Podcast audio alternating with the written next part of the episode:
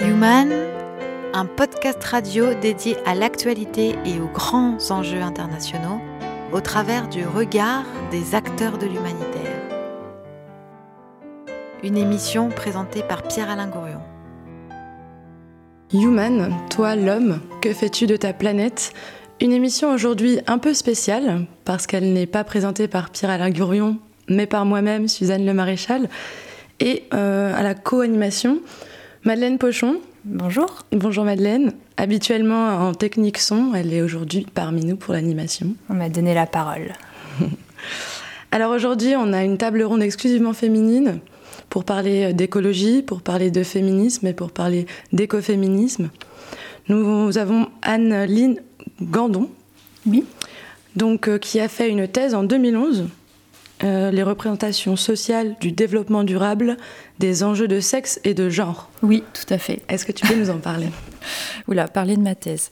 Euh, oui, bah en fait, c'était euh, un doctorat qui portait sur le développement durable, qui à l'époque était un concept qui arrivait avec beaucoup de force dans le débat public et qui était porté par des politiques de collectivités territoriales dans lesquelles bah, on inscrivait notamment l'agenda 21 et euh, le Grand Lyon était euh, précurseur en la matière. L'agenda 21 euh, bah, L'agenda 21, c'est ce qu'on fait concrètement pour traduire le développement durable, qui est une notion qui est quand même assez étanche hein, à comprendre comme ça. Donc qu'est-ce qu'on en fait en pratique, et notamment dans les collectivités territoriales? Et donc, ça se traduisait dans un agenda 21 en un certain nombre d'actions. Voilà. Et donc le Grand Lyon euh, était euh, extrêmement précurseur en la matière. Et donc j'ai eu le, plaisir de pouvoir faire cette thèse au Grand Lyon, donc euh, très clairement financée par le Grand Lyon, sur en plus précisément les enjeux de sexe et de genre. Voilà. donc ça c'était le cadre. Et donc dans la pratique, c'était en fait de voir d'un point de vue théorique euh, comment euh, on pouvait intégrer euh, les relations de sexe et de genre, donc les rapports de pouvoir, etc., bah, dans le développement durable et comment on pouvait les traduire du coup dans les politiques territoriales. Voilà. Et les mettre en valeur du coup Les mettre en valeur, en parler, les promouvoir, se rendre compte que le comme d'habitude, sous un aspect, bah, sous la neutralité d'un concept, le développement durable, il y a en fait des rapports de pouvoir. Donc moi, j'ai abordé euh, sous un rapport de sexe et de genre, mais il y a les rapports nord-sud, euh, enfin voilà, les rapports euh, habituels de pouvoir, sous couvert de développement durable, qui pouvaient être étudiés. Voilà. Très bien, on reviendra pour, pour parler un peu plus en détail de l'écoféminisme notamment. Nous avons également Elisa Chantreuil, oui, bonjour. Bonjour Elisa. Euh, vous travaillez pour Conscience et Impact écologique Oui, exactement. Donc, euh, ou CIE pour les intimes. On est une association euh, d'éducation à l'environnement et à l'écologie politique. Donc, on aborde tout ce qui va être sujet de société et sujets environnementaux avec un prisme de, l'écologie politique, c'est-à-dire qu'on va essayer de, de, relier les enjeux entre eux. Donc, si on parle, par exemple, je ne sais pas, de déchets, euh, on va certes parler du fait que le plastique, euh, ça pollue euh, l'environnement, les océans, mais on va surtout parler du fait que ça vient du pétrole, que c'est une ressource rare et limitée qui engendre des problèmes de, géopolitique dans le monde, que les déchets sont évacués vers d'autres pays, et là encore, problèmes sanitaires, problèmes géopolitiques. Voilà, on va essayer vraiment de, faire les liens. Donc on n'est pas des naturalistes, on n'est pas sur la biodiversité, on va vraiment être sur l'aspect politique des, euh, des problèmes. Et donc, euh, D'accord. Et vous avez organisé en avril des conférences, il me semble? C'est ça. Et donc, euh, on organise chaque année en avril un événement qui s'appelle The Planet Needs You. Donc là encore, une fois, en 2020, l'événement aura lieu autour du 13 avril, si je ne me trompe pas, c'est un week-end. Et donc, euh, on essaie de varier un peu les, les, conférences, les ateliers, les animations euh, lors de, ce week-end-là, parce qu'habituellement, on intervient sur 13 euh, thématiques fixées, on va dire, et généralistes. là, on est un peu sur des sujets transversaux et on va aborder des notions comme l'écotourisme ou bien l'écoféminisme. Donc la dernière fois, vous avez pu parler d'écoféminisme déjà Oui. Et chaque année, c'est des thèmes différents Ou alors c'est vraiment... Les thèmes peuvent être euh, différents. Là, on est en train de préparer une nouvelle conférence sur euh, les liens entre euh, écologie, animalisme et anarchie. par contre, l'écoféminisme ayant rencontré un grand succès l'an dernier, on va certainement le reproduire encore cette année. Voilà, parce que c'est un sujet qui euh, est d'actualité avec euh, le, fait qu'on met en avant beaucoup ben, les inégalités euh, femmes-hommes, les féminicides aussi, et en même temps on met en, avant également les problèmes environnementaux. Donc ce sujet, il a tout à fait son sens en ce moment, et d'autant plus que dans les assauts environnementalistes, comme dans les assauts animalistes d'ailleurs, on est sur du 80% de femmes parmi nos adhérents et nos bénévoles. Oui, c'est vrai que c'est un sujet bien d'actualité, euh, comme euh, vous l'avez dit, avec les féminicides qu'on entend parler, ou euh, des, mouvements comme, comme Nous Toutes, qui sont de plus en plus connus et en tout cas qu'on voit de plus en plus.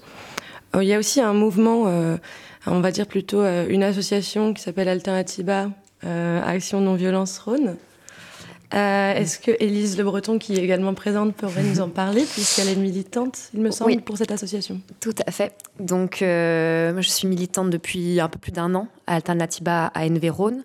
Donc, l'association, euh, son message, elle, porte des messages concernant la justice climatique et sociale. Donc, c'est vraiment créé autour de la question climatique, mais en voulant le lier aussi au maximum aux enjeux sociaux.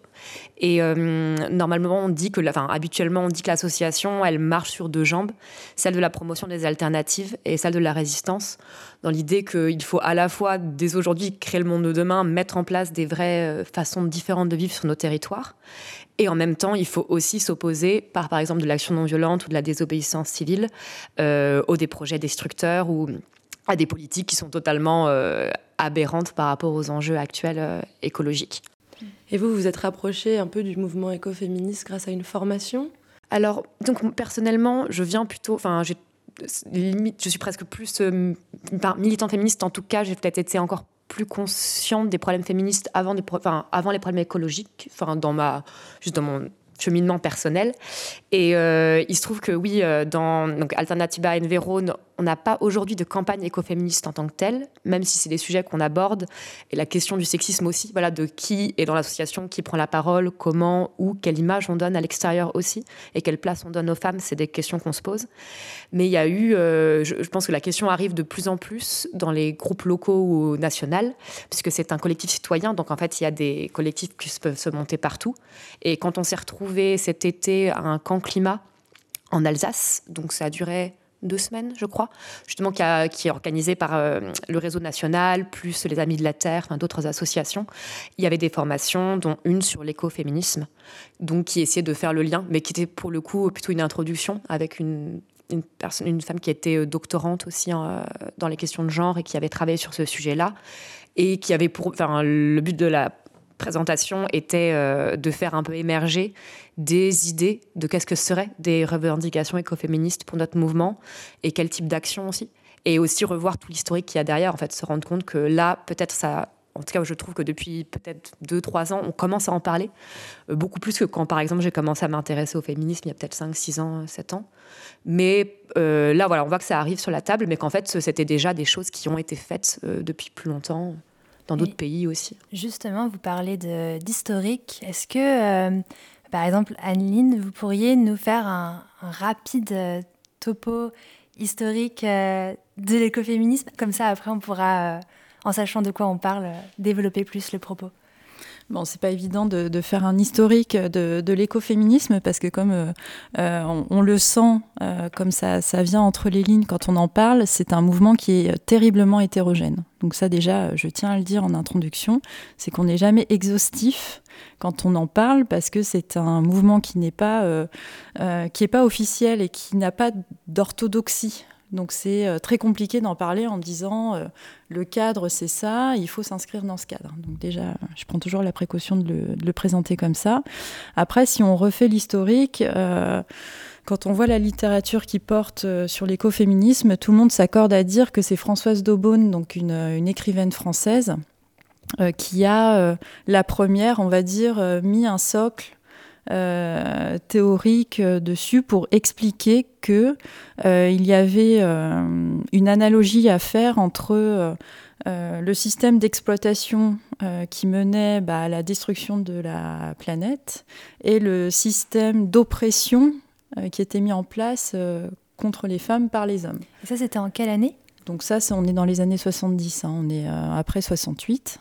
Voilà, euh, c'est très clair. Et donc ce courant, il est, euh, et ça c'est la deuxième chose qui est très importante pour moi toujours de, resituer, c'est que l'écoféminisme de Françoise Daubonne, du moins, il est à la réunion du féminisme de Simone de Beauvoir dont elle était une des amies proches, puisqu'après elle a, écrit sa biographie, et euh, l'écologie politique, euh, qui euh, se construisait à l'époque.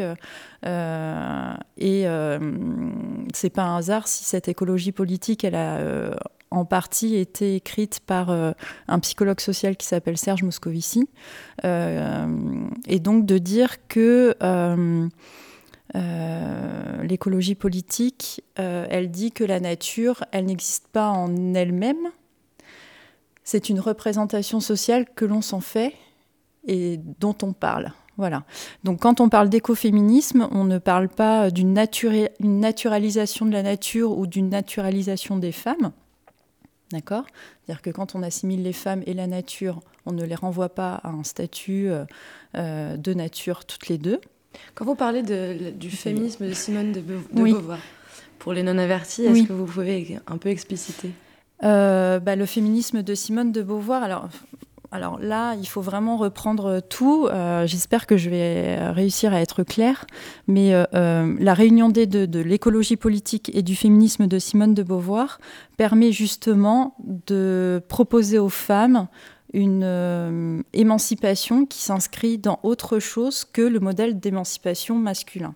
C'est-à-dire que la grosse critique qui a été faite à Simone de Beauvoir, et donc euh, c'est comme ça que je vais en parler, c'est que en gros, euh, elle dit que les femmes doivent prendre leur part du gâteau et que les femmes sont des hommes comme les autres. Hein, grosso modo. C'est ce qu'on lui a beaucoup reproché, et qu'il euh, n'y a pas d'autre émancipation possible pour Simone de Beauvoir que de questionner, par exemple, l'enfantement comme quelque chose qui nous renvoie à la nature, et donc quelque chose qui est plutôt euh, préjudiciable aux femmes, la maternité, etc., etc., et que la seule façon de s'émanciper, c'est de transcender la nature, donc quelque chose qui est assez marxiste, hein, en fait, hein, euh, voilà, de transcender la nature, et donc de s'établir contre elle.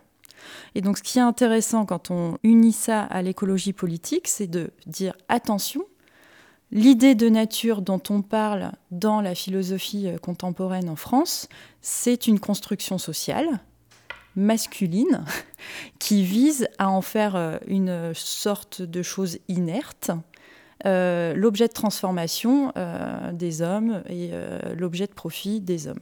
Voilà. Et donc en fait, la nature, c'est pas ça. La nature, c'est une construction sociale. Voilà.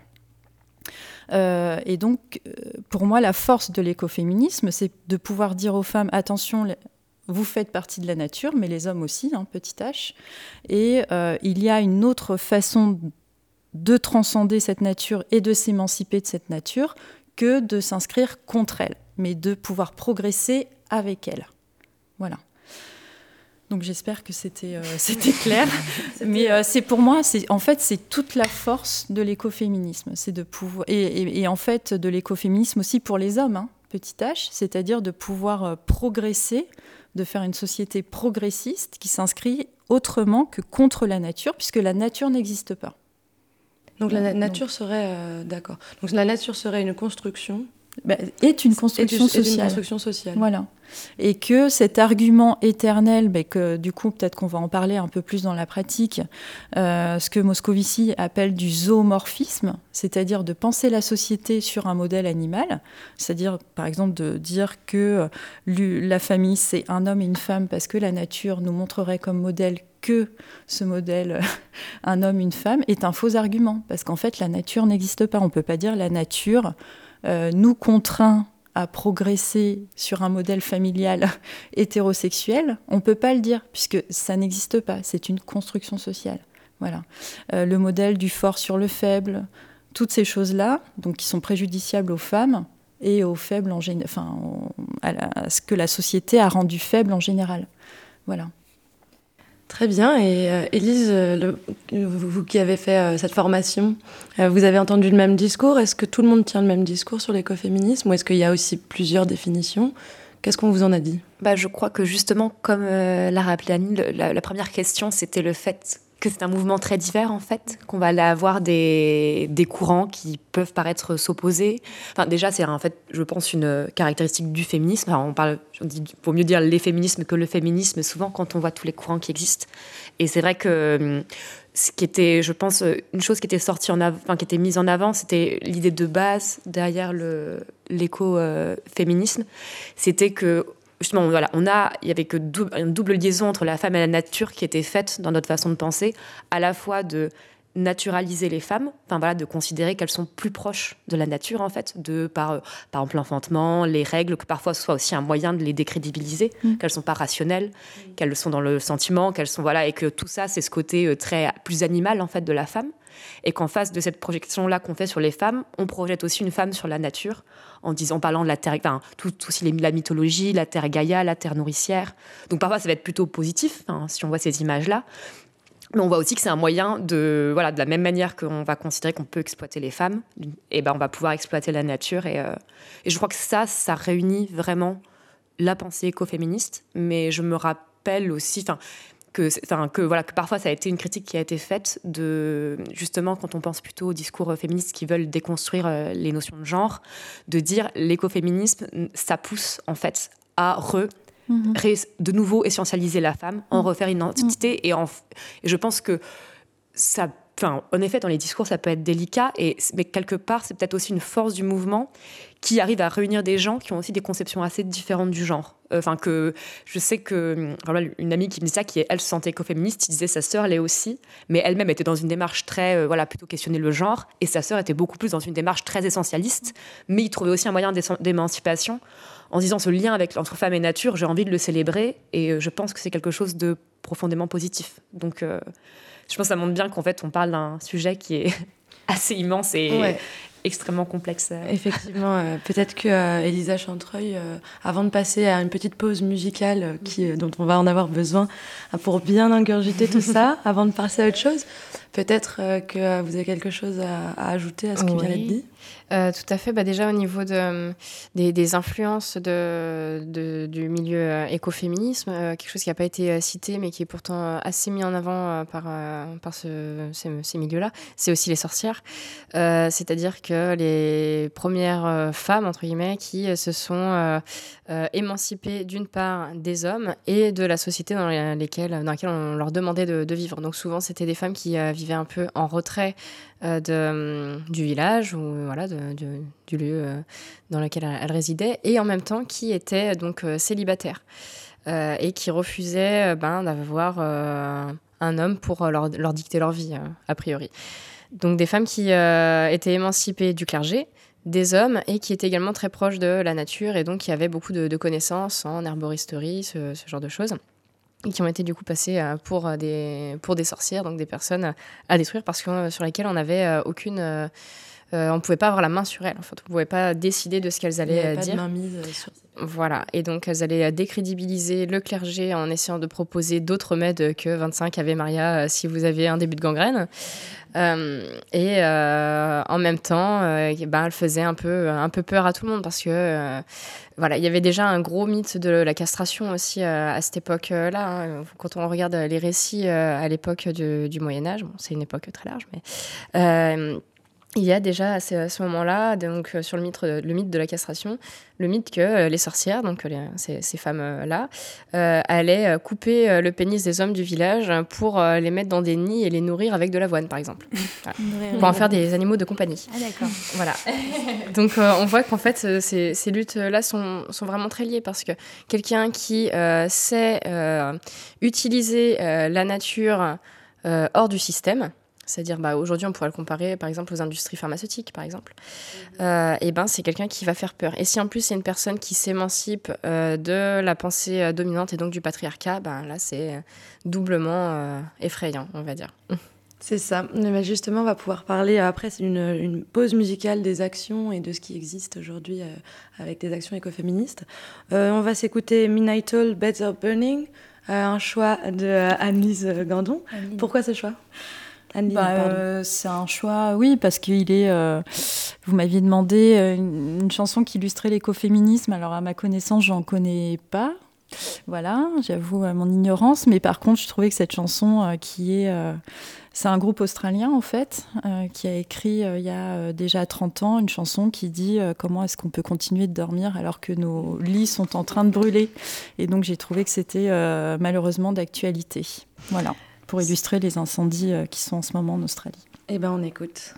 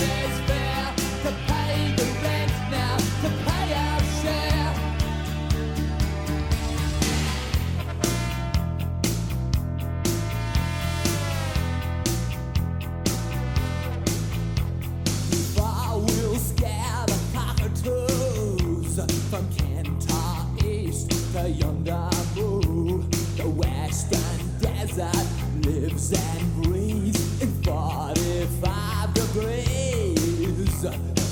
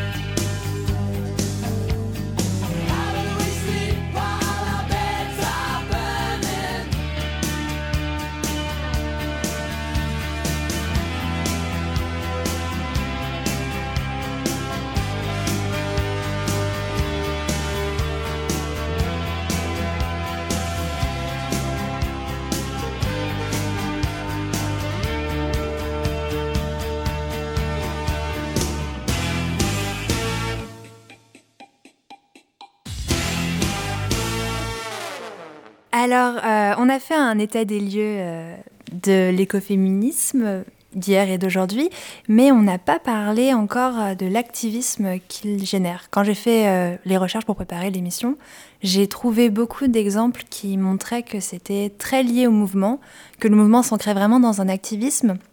Donc on peut citer euh, Françoise Daubonne qui en 75 a dynamité la pompe du circuit hydraulique de Fessenheim qui a retardé la mise en, action de la centrale nucléaire. Bon, elle l'a pas fait toute seule, elle l'a fait avec un groupe, mais voilà. Euh, il y a aussi le mouvement Shipko en Inde, qui est un mouvement de femmes qui a empêché l'abattage d'arbres euh, euh, voulu par le gouvernement dans des villages de l'Himalaya, qui s'est déroulé entre 73 et 80.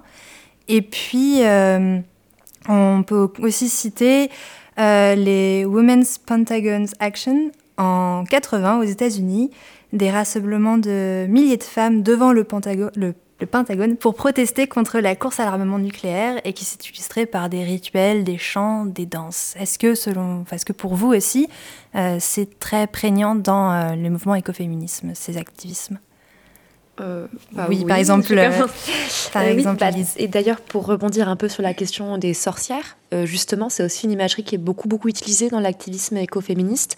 Et si je ne me trompe pas, pendant les manifestations, c'était contre la loi de travail, j'ai un doute, où il y a eu justement un groupe de féministes à Paris je sais plus, c'est les Witch, j'ai un doute sur leur nom, mais qui justement étaient plutôt de donc féministes, plutôt de tendance anarchiste, et euh, qui jouaient justement sur la question des sorcières. Et il y avait des slogans du type Macron au chaudron, et euh, elle jouait sur cet imaginaire-là justement. Vu ça, moi, et je crois que c'est c'est pas pour les grèves plutôt peut-être? Justement, je sais plus quand. Enfin, c'était un moment. Non, Wicca, c'est aux États-Unis? Ouais, enfin je sais qu'aux États-Unis c'est assez, euh, il y a c'est Star Hawks, si je me trompe pas, une écrivaine. ah oui.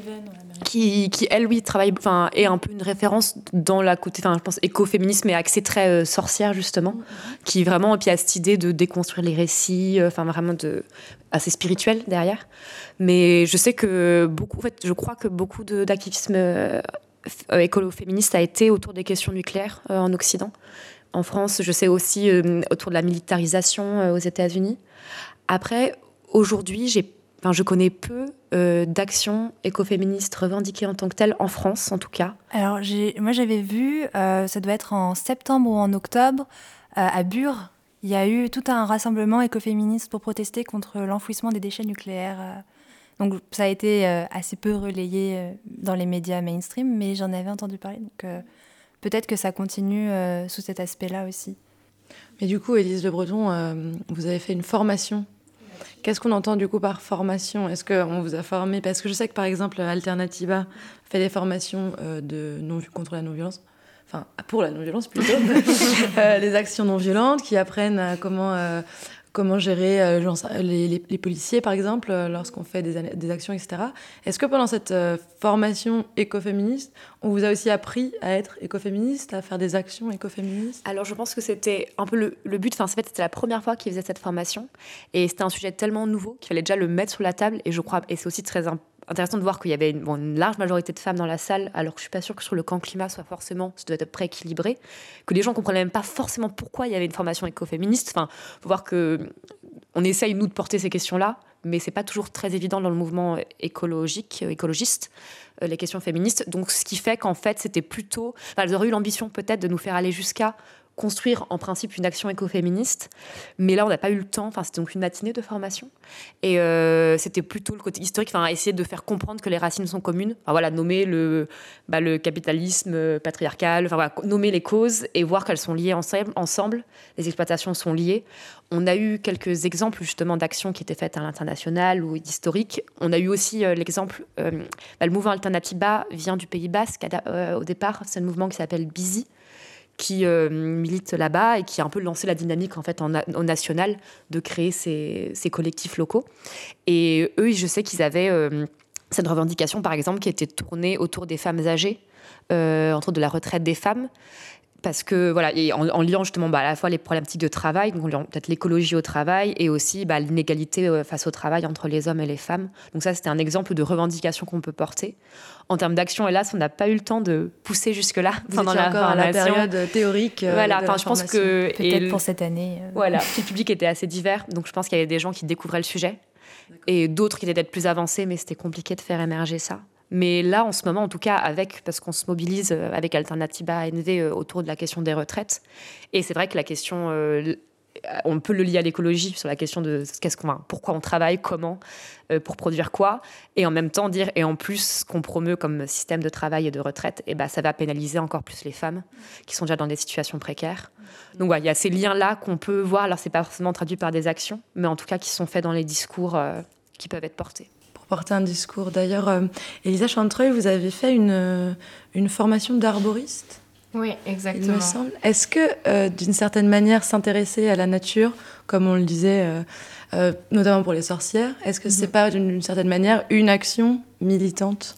Si, tout à fait. Et justement, c'est une manière de, s'émanciper aussi de deux manières. Parce que d'une part, ça permet de s'émanciper bah, de, des, industries pharmaceutiques et essayer de, de comprendre mieux le corps humain, comprendre mieux la nature et comment soigner le corps par, par la nature. Donc après, dans, dans, ma formation, ce qui était relativement enfin un petit peu décevant, c'est qu'on était 90% de femmes. Donc euh, on se rend compte encore une fois que c'est les, femmes qui ont cette charge morale en fait de faire euh, vivre le, foyer de, manière euh, comment dire de, manière écologique, de manière saine. En gros, elles vont avoir la, charge de, se dire il faut que les choses se, se, fassent bien sur le long terme quoi. Donc du coup, on peut relier, relier au excusez-moi, euh, au, mouvement féministe, parce que justement, euh, ben, c'est du temps qui a été gagné euh, par les femmes au cours de, l'histoire, avec l'arrivée de l'électroménager notamment. Et finalement, ben, quand on revient au tout fabriqué maison, eh ben, la femme repère énormément de, de temps, voire même peut-être plus que ce qu'elle avait gagné à la base. Est-ce qu'une formation d'arboriste, c'est ça, c'est fabriquer maison? C'est ça. On revoit vraiment toutes les bases de nutrition, euh, tout le fonctionnement du corps humain et également euh, des, notions de, chimie euh, très poussées au niveau des plantes parce que il faut comprendre exactement qu'est-ce qu'il y a dans la plante, comment ce composé-là réagit sur le, le, corps humain. Parce que, en fait, toutes les plantes que l'on utilise en herboristerie, elles sont toutes médicinales, mais elles sont toutes toxiques. Donc euh, c'est vraiment très important de, de comprendre que euh, ben, tout est poison, rien n'est poison, c'est la dose qui fait le poison. Euh, mais c'est pour ça, il faut, faut s'y connaître quand même un minimum en corps humain, en biologie et en, en, chimie, sinon on risque de, de faire des, des, boulettes et c'est quand même pas le but d'aller se, se, tuer en voulant se soigner. Quoi. Mais on voit ce mouvement revenir beaucoup, hein, les huiles essentielles. Après, bon, on voit aussi que on nous fait la guerre entre guillemets avec euh, on fait la guerre à l'homéopathie par exemple les grandes euh, avec les nouvelles lois je sais pas si vous en avez mhm. entendu parler on se rend compte qu'en fait on nous empêche presque de vouloir euh, se débrouiller seul ou en tout cas d'une manière naturelle mhm. les... et donc du coup les femmes essayent de s'émanciper mais encore une fois on revient finalement peut-être aux sorcières de l'époque, où c'est nous maintenant, en utilisant des huiles essentielles et de l'homéopathie, qu'allons euh, nous faire, euh, bon, peut-être pas brûler sur un bûcher, mais euh, j'espère pas en tout cas. Et, et Annelise, est-ce que vous, faites ça aussi ou... Oui, alors, non, c'est pas grave, je, je, suis habituée, je suis habituée. non, mais du coup, je vais répondre, mais vraiment très rapidement, parce que j'aimerais accentuer sur un autre sujet, mais effectivement, le, comme euh, vous l'avez souligné avant, le gros risque de l'écoféminisme quand même dans le langage quotidien, c'est de retomber sur des problématiques qui enferment les femmes dans des euh, problématiques ménagères qui euh, n'ont jamais de fin, c'est-à-dire les couches lavables, les yaourts maison, le pain maison, le four solaire, etc., etc. Donc ça, c'est l'enfer. Donc il faut vraiment essayer de élever le débat écoféminisme au-delà du foyer, même si ça fait partie de la vie. Moi, je suis la maman de deux enfants et je peux vous dire qu'on a vite fait d'y retourner euh, dans une trajectoire personnelle. Enfin, je veux dire, moi, je suis confrontée à ça au quotidien, de faire des choix. Euh, dans les actions, alors c'est peut-être pas forcément des actions, mais en, tout cas ça contribue à l'éveil des consciences. Euh, tout ce qui est psychologie environnementale, l'éco-psychologie, aboutit à des questionnements qui étaient complètement inédits il y a 20 ans euh, du genre euh, euh, comment est-ce que les hommes et les femmes jouissent de l'espace public Hein? Comment est-ce qu'on peut penser que c'est aberrant de soutenir des projets associatifs comme les Baba Yaga qui ont voulu monter des maisons de retraite à l'usage de femmes devenues veuves et donc qui vivent aussi plus longtemps, on le sait. Donc ça, ça a été perçu comme une tentative de vol quasiment par les femmes de fonds publics parce que c'était un usage purement féminin de fonds publics et que ça choque personne de construire des stades de foot et, euh, et, on est à Lyon et vous voyez très bien de quoi je veux parler, euh, qui sont à usage on va dire pour rester faible, 90% masculin. Donc voilà, euh, donc tout ça c'est très important en fait. Et ça c'est de la psychologie environnementale, c'est où est-ce que vont les fonds publics, etc. etc. Et c'est peut-être pas de l'action, c'est pas des manifestations dans la rue, etc. Mais c'est quand même une façon, il me semble primordial de s'interroger sur euh, le système social, euh, ce qu'on fait ensemble, etc. Et donc, euh, quand on se pose toutes ces questions, on s'aperçoit que, encore une fois, l'argent public, en fait, bon, voilà, en fait, il n'est pas, en fait, dans les usages, tout le monde n'en jouit pas de la même façon, etc., etc. Et donc, c'est quand même très important. Et on peut étendre aussi ces questions. alors, il faut en parler, même si je, je, trouve que c'est toujours un peu casse-figure, mais tout ce qui est effectivement de la médecine. Euh, qu'est-ce qu'on fait du corps des femmes dans leur parcours euh, tout au long de leur vie, que ce soit quand elles ont un cancer du sein, quand elles accouchent, etc. Euh, on est confronté maintenant à des problématiques qui, qui, vont devenir cruciales euh, quand vous tombez enceinte et que vous choisissez la façon dont vous voulez accoucher, encore en France, on reste relativement libre parce qu'on a un système de santé qui reste quand même relativement solide. On ne se rend pas compte que tout autour de nous, les femmes accouchent euh, sous euh, césarienne programmée. Et donc ça, on sait que tout ça est hyper dommageable pour les femmes, pour les bébés et pour l'évolution, on va dire, de euh, de l'espèce humaine en général. Je veux dire, c'est pas juste, euh, juste les femmes. Et donc ça, pour moi, c'est des questions écoféministes qui sont euh, essentielles. C'est-à-dire que là, là-dessus, il faut que les femmes, elles se positionnent. Et quand vous dites qu'en France, on a encore le choix de la façon d'accoucher, je sais aussi que Enfin, on a pu avoir des témoignages de, de, condescendance et de jugement de la part du personnel médical quand les femmes expriment leurs envies de mener leur grossesse de telle ou telle façon. Mhm il y a, même si on a une liberté, un jugement qui est quand même assez fort, j'ai l'impression, euh, de la part d'un corps médical qui est quand même masculin. masculin. C'est très bien parce que ça nous fait une, belle introduction pour la dernière partie euh, qu'on va faire justement sur comment vivre euh, l'écoféminisme au quotidien, qu'est-ce qu'on fait concrètement dans nos vies, où est-ce que vous en êtes, notamment avec les enfants. Euh, avant d'arriver sur ce gros bloc, on va passer à une pause musicale de Guédré, une chanson qui s'appelle Pisser debout. C'est un choix de Elisa Chantreuil. Alors, euh, pourquoi ce choix rapidement avant de passer à la musique? Euh, Moi, j'aime beaucoup euh, aborder les, sujets importants par le, prisme de l'humour, en fait. Et je, pense, je trouve que Guédré est, une femme qui le fait très très bien, une artiste qui le fait très bien. Donc, voilà, super. Ça, parle un peu de ça. Eh ben, on écoute.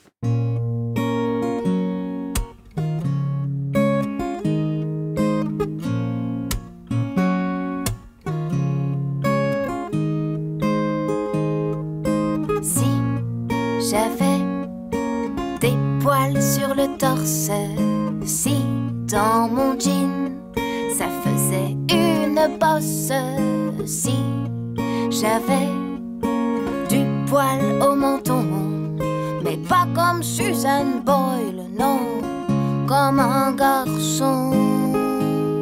Si mes poils sous les bras étaient acceptés, s'ils étaient un gage de ma dans ma vie, j'aurais beaucoup moins d'embrouilles si aussi, aussi j'avais des couilles. j'aimerais pouvoir pisser debout, pisser debout.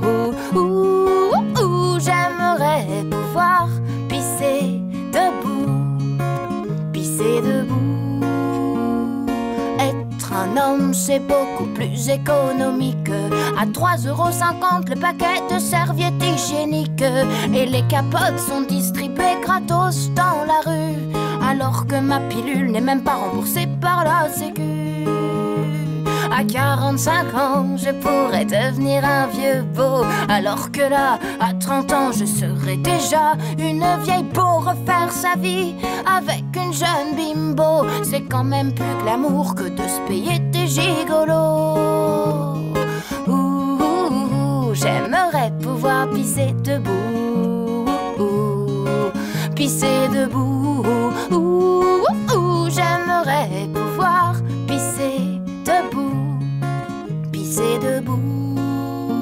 Plus besoin de m'accroupir comme une clodo entre deux voitures. Je pourrais en toute impunité pisser contre un mur. Plus de collants filés plus de cire oriental, plus de mascara qui coule, plus de frottis vaginal. Comme Mylène Farmer, j'ai posé cette question. J'ai dit, dis maman, pourquoi je suis pas un garçon? Ma mère m'a répondu que j'étais encore pire que ça.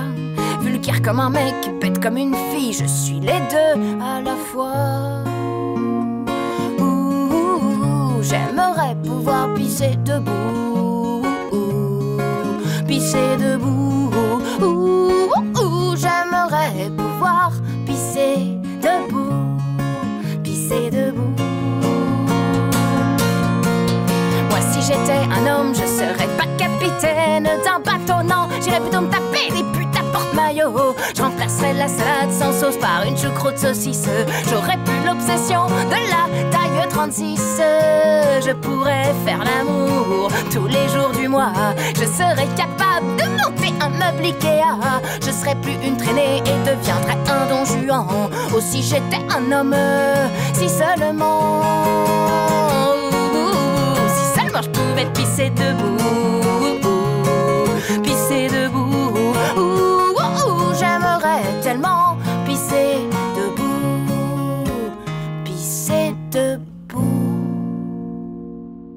Donc voilà, Pisser debout euh, de Guédré. Ça se prononce comment d'ailleurs Guédré? Guédré, ouais. Guédré. Euh, donc pisser debout, euh, c'est vrai que c'est quelque chose qu'on fait tous les jours, enfin pas nous, mais les hommes. Euh, mais en parlant de tous les jours, et comment ça s'applique à votre vie quotidienne d'être écoféministe ou d'être écologique ou d'être féministe? Comment on fait pour, pour vivre avec, avec tout ça et toute cette charge morale dont on parle ju- justement? Alors, qui se, Alors, qui se euh, lance N'importe qui veut Euh, prendre la parole. bah, je- Allez, je Elisa bien, Chantreuil. Euh, alors, euh, bah déjà, au, quotidien, nous, dans le, milieu associatif, on voit qu'il y a une surreprésentation euh, des femmes dans, notre association, mais c'est le cas dans la plupart des associations, comme je disais tout à l'heure, écolo ou, ou animalistes. Donc, nous, déjà, on est assez déçus de, ça. Non pas qu'on veut à tout prix avoir euh, 50-50, enfin, on veut avoir juste des, gens qui ont envie de, s'engager là-dessus, mais on se rend compte que les, hommes, pour eux, ça reste encore loin, les problématiques euh, Du coup, ben voilà, encore une fois, ça repose beaucoup euh, sur, euh, sur les femmes. Et comment on explique ça? Et ben, c'est l'é- l'éducation, de tout simplement, le, le fait que le pouvoir, voilà, le pouvoir social, le fait que euh, tout euh, au long de l'éducation d'une petite fille, eh ben, on lui apprend à jouer avec des poupées, on lui apprend euh, à prendre soin. Voilà, donc elle doit, dès toute petite, on est conditionné à prendre soin de des, des plus des plus faibles, les gens qui nous entourent, ou voilà, donc les bébés, les animaux. Beaucoup de, de petites filles qui veulent plus tard avoir un cheval et prendre soin de lui, euh, que les petits garçons ils veulent être astronautes quoi. Donc, euh, c'est des métiers plus égoïstes auxquels on va conditionner les, les garçons. Donc, on va leur, euh, leur apprendre à plutôt, euh, bah, si tu as un problème, il faut pas que tu sois une fillette, il faut pas que tu pleures, il faut que, que, voilà, que tu t'affirmes euh, par, euh, souvent par la, la violence et par le- les actes plus égoïstes et individuels. Donc, euh, voilà, mine de rien, tout ça, c'est un conditionnement social qui, euh, qui se ressent tout au long de, de, de la vie, hein, jusqu'à la, jusqu'à la fin de vie. Est-ce que ça a un rapport également avec peut-être les enfants? Le fait de faire un choix d'avoir des enfants, de pas en avoir, de euh, la manière de. Je sais que Anne-Lynn, vous avez des enfants. Mmh. Euh. Non, non. Euh, mais du coup, ça a été un choix. Est-ce que euh, ça aussi, c'est une charge en plus euh, morale, plus que vous le ressentez pour. euh, Non, mais déjà, votre pour reprendre, euh, on peut peut-être repartir avant de, de retomber dans le foyer, parce que moi, ça me fait toujours un peu peur, mais je vais en parler un petit peu quand même s'il faut. Mais la question climatique, elle est genrée, en fait. C'est ce que j'aurais peut-être dû un peu plus développer sur l'éco-psychologique, c'est que la question de qui pollue sur Terre, en fait, elle est genrée. C'est-à-dire qu'on sait que c'est les hommes qui polluent. C'est pas les femmes. Hein, déjà. non, mais déjà, on peut partir de ça. On peut partir du fait que dans les usages quotidiens, euh, les hommes ont des plus grosses voitures, roulent plus avec, mangent plus de viande, euh, voyagent plus. Enfin, j'ai patrons oui, voilà. en fait, j'ai plus les statistiques en tête, mais les hommes, euh, en fait, sont responsables du changement climatique hein, et pas les femmes. Donc voilà. Et donc toute la question de Simone de Beauvoir, dans quelle forme de féminisme on s'inscrit Simone de Beauvoir, elle, elle aurait tendance à nous dire euh, s'émanciper, c'est polluer autant qu'un homme. Et donc toute la ce que j'allais dire. Est-ce que finalement, si les femmes avaient la place, la même place que l'homme, est-ce qu'elles ne pollueraient pas bah, pareil C'est ça. Donc toute la force de l'écoféminisme. Et ok, moi, ça me tente de m'émanciper évidemment euh, et de ne plus être seconde sur terre, mais de devenir première. Mais est-ce que je veux aspirer à cette première place sur le podium si l'objectif c'est d'avoir une grosse voiture qui pollue, euh, de partir en voyage en avion tout le temps et, et de bouffer les ressources de la planète aux dépens euh, des gens euh, qui, bah, qui souffrent, eux, de ne pas en avoir assez pour survivre, on, peut y répondre euh, par la négative. Donc déjà, ça, c'est une première chose. Comment est-ce que ça, ça peut se traduire dans notre quotidien de femmes occidentales, moi, bon, parisienne, blanche, etc., donc il y a tout le morphotype de la classe sociale dominante à l'échelle de la planète. Euh, c'est pas évident parce qu'on peut évidemment faire certains choix. Donc moi j'ai fait le choix d'avoir euh, deux enfants, hein, c'est très clair, j'avais envie d'avoir des enfants. Il y a des femmes qui choisissent de se faire euh, stériliser. Hein. Maintenant il y a des mouvements qui sont très forts hein, là-dessus. j'ai vu des interviews de femmes qui moi me semblent très très loin de très très loin de moi, qui choisissent très jeune, à 20 ans, pour certaines, de de se faire stériliser pour être sûr de ne jamais revenir sur cette décision de ne pas avoir d'enfant, ce que je trouve euh, moi euh, hyper dur. Enfin, franchement, je voilà. Mais elle, elle se disait écoféministe comme moi, je peux me dire écoféministe. Oui, après chacun le vit euh, de sa. Voilà, et c'est ce qui fait la, la, la, complexi, la complexité de, de, d'être écoféministe. Et bon, bah, je sais pas, moi, dans le quotidien, ça va être faire certains choix sur les vacances, faire certains choix d'éducation pour les enfants. Et ça, vous sentez une différence entre vous et votre compagnon? Ah bah moi, la différence, elle est radicale avec mon compagnon, si vous voulez qu'on parle de ça. Mais là, on n'aurait pas assez de temps. Mais, euh, mais évidemment que la charge mentale, elle est exclusivement euh, féminine. Enfin, moi, dans mon cas, si on parle de mon couple, il y a des couples où ça se passe, euh, mhm. j'espère, différemment. Mais effectivement, mais bon, moi, je fais les choix. Je pense que, comme toute toute personne écolo ferait, c'est-à-dire on essaye de pas créer de déchets, euh, de manger le moins de protéines animales possible, voire euh, pas du tout. Euh, le Père Noël à Noël, on essaye de faire en sorte qu'il soit rationnel et pas qu'il parte trop voilà en live. Mais mais voilà, ça va être ça dans, dans mon quotidien. Après, on fait des choses qui vont au-delà de nous en soutenant des choses, en faisant des choses au-delà de nous. Mais c'est vrai que dans le quotidien, euh, vraiment à notre échelle individuelle, euh, c'est. On essaye de faire au mieux, quoi. Voilà, on essaye de faire au mieux. Élise Le Breton, euh, vous avez des enfants Non, En tout cas, pour l'instant, c'est pas au programme. mais je pense que ce qui est important, justement, dans ce qu'on disait en termes de choix, je pense que c'est ça qui est très à la fois dur et intéressant en tant que féministe, écologie, écologiste et écoféministe, c'est que on est un peu toujours en tension là-dessus, puisqu'il y a, par exemple, le fait de voilà, élever vers du zéro déchet, vers des choix euh, de mobilité euh, moins carbonés, etc. C'est quelque chose qui euh, libère, enfin, d'une certaine manière, ça nous met en cohérence avec nos idées, donc c'est très fort. Mais je vois aussi que, et c'est aussi flagrant, dans mon entourage, que les filles prennent beaucoup plus ça à cœur. Alors pour la mobilité ou le fait de manger de la viande, pas tellement. Par contre, par exemple, pour le côté zéro déchet, c'est très flagrant. Et c'est assez dur parce qu'en fait, il y a ce côté de... C'est bien que je reprends un peu de la de pouvoir sur ma vie aussi, de décider comment je consomme, mhm. quoi, etc. Mais c'est aussi beaucoup de temps, de l'argent, enfin c'est une dépense importante. Et je vois des... J'en parlais justement avec des amis qui se questionnent là-dessus, euh, garçons, et qui ouais, me disaient, mais... Euh, quelque part, euh, ils trouvent ça chouette de voir ces filles qui s'impliquent autant, puis il se dit, mais il pense à tous ces mecs qui polluent sans en avoir rien à faire. Et il se dit, je dois dire, oh, bah, ils sont bien contentes que cette idiote, elle se débrouille avec leurs trucs bio. Euh, moi, je pollue. Et voilà. Donc, c'est vrai que je pense qu'on a plus de mal en tant que femme aussi à avoir le lâcher prise, de se dire. Donc, ça, c'est un truc, je pense, qu'on apprend tout le temps. Et certes, par écoféminisme, on va se dire, je veux faire plein de choses, mais c'est aussi qu'on peut apprendre à ne pas faire les choses en se disant, enfin, essayer de ne pas porter la responsabilité tout le temps sur nos propres épaules, parce qu'on a beaucoup plus tendance à le faire que les hommes.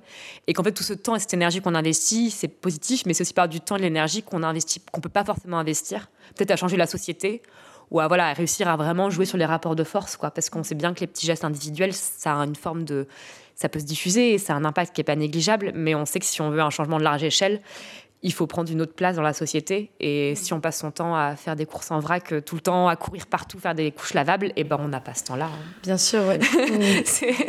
il nous reste malheureusement très peu de temps euh, pour euh, finir l'émission. J'aimerais bien qu'on finisse l'émission, notamment par rapport au, changement climatique et le rapport sur la Terre en règle générale et sur toutes les populations. En quoi les femmes sont plus touchées que les hommes? En quoi est-ce qu'on voit une si grande différence? Et après ça, on aura euh, une dernière pause musicale et malheureusement, ce sera l'heure de nous quitter. Donc, Elisa Chantreuil. Ok. Euh, alors, en fait, le, problème aujourd'hui avec le, défi climatique euh, auquel on fait face, c'est que c'est un problème qui est donc environnemental, mais qui est aussi d'ordre social. C'est-à-dire que ce sont les pays du Nord qui polluent le plus et les pays du Sud qui en souffrent le plus. Euh, donc partout dans, dans, le monde, on sait aujourd'hui qu'on est dans une société patriarcale. Euh, et forcément, les populations les plus pauvres des pays les plus pauvres euh, vont encore une fois être les femmes. Et donc c'est encore elles qui vont en pâtir le, le plus sur le changement climatique. D'autant plus qu'elles ont souvent des vêtements moins pratiques, elles ont moins accès à l'éducation, elles ont des, des, tâches du coup domestiques qui vont avoir du coup un... Si elles ont moins de, de ressources, c'est elles qui vont devoir ensuite se débrouiller pour l'alimentation, pour l'eau. S'il y a des problèmes de pollution d'eau et que ce sont les femmes qui vont au puits chercher l'eau, c'est encore elles qui vont être euh, impactées. Donc il faut savoir qu'il y a beaucoup plus de femmes aveugles dans le monde que d'hommes parce que le fait de porter euh, des, des vases d'eau sur leur tête pour pouvoir les ramener euh, jusqu'au foyer pendant que les hommes sont au champ ou ailleurs, et eh ben, ça va leur ruisseler dans les yeux et donc elles vont avoir beaucoup plus de problèmes de cécité visuelle. Voilà, donc euh, tout ça, ça, ça, a un impact sur les femmes majoritairement parce que ce sont elles les plus précaires. Et euh, pour euh, terminer avec le, le, défi climatique, on s'apprête à avoir entre à peu près 500 millions et 1 milliard de réfugiés climatiques d'ici moins de, de, 100 ans, avec le manque de, de terres arables, de ressources et la montée des eaux à laquelle on fait face. Et euh, on le sait aujourd'hui, à chaque euh, problème de, de, de migration de, de, masse, mouvement de, population, encore une fois, les premières personnes touchées vont être euh, les femmes, parce que les hommes s'accaparent les, les, ressources alimentaires, parce que mm. les hommes aussi se servent du viol comme arme de destruction massive, de manière pour, pour la psychologie des personnes qu'ils essaient de, soumettre. Euh, donc euh, voilà, ne serait-ce que pour un ça. Un avenir euh, qui donne très envie. voilà. Et voilà. ne serait-ce que pour ça. Bon, malheureusement, tout n'est pas dit, mais on a décidé de, de, enfin, choix de d'Élise Le Breton, d'une chanteuse qui s'appelle Camille, qui s'appelle Tout est dit. On espère que bon, on aura plein d'autres choses à raconter une prochaine fois, mais on va se quitter là-dessus. Merci à tous d'être venus. Merci. À toutes. Merci. Merci. J'ai tout dit, tout, tout dit, dit tout dit, tout dit. J'ai terminé ma phrase, tout dit, tout dit, tout dit. J'ai tout dit, tout, tout dit, dit, tout dit, tout dit. C'est gravé dans le marbre, tout dit, tout dit, tout dit. Hey, tout dit, si, tout dit, ah, tout dit, ça, tout dit, tout dit. Tu veux que l'on se parle, tout dit. Oh, ma sœur, il de garde, tout dit, tout dit, tout dit. Je, tout dit, suis tout le tout dit, bruit, tout dit, tout dit, des oiseaux dans les arbres, tout dit, tout dit, tout dit, j'ai tout dit, tout, tout dit, tout dit, tout dit, j'ai fui à la hussarde, tout dit, tout dit, tout dit, j'ai tout dit, tout, tout dit, tout dit, tout dit, et les rats m'ont suivi, tout dit, tout dit, tout dit, eh, tout dit, si, tout dit, ma, tout dit, ça, tout dit, tout dit, tu as peur pour ma vie, tout dit, oh ma il de garde, tout dit, tout dit, tout dit, je, tout dit, suis, tout dit, le, tout dit, bruit, tout dit, tout dit, de la pluie dans les arbres, tout dit, tout dit, tout dit, j'ai, tout dit, dit. J'ai rompu le charme, tout dit, tout dit, tout dit, j'ai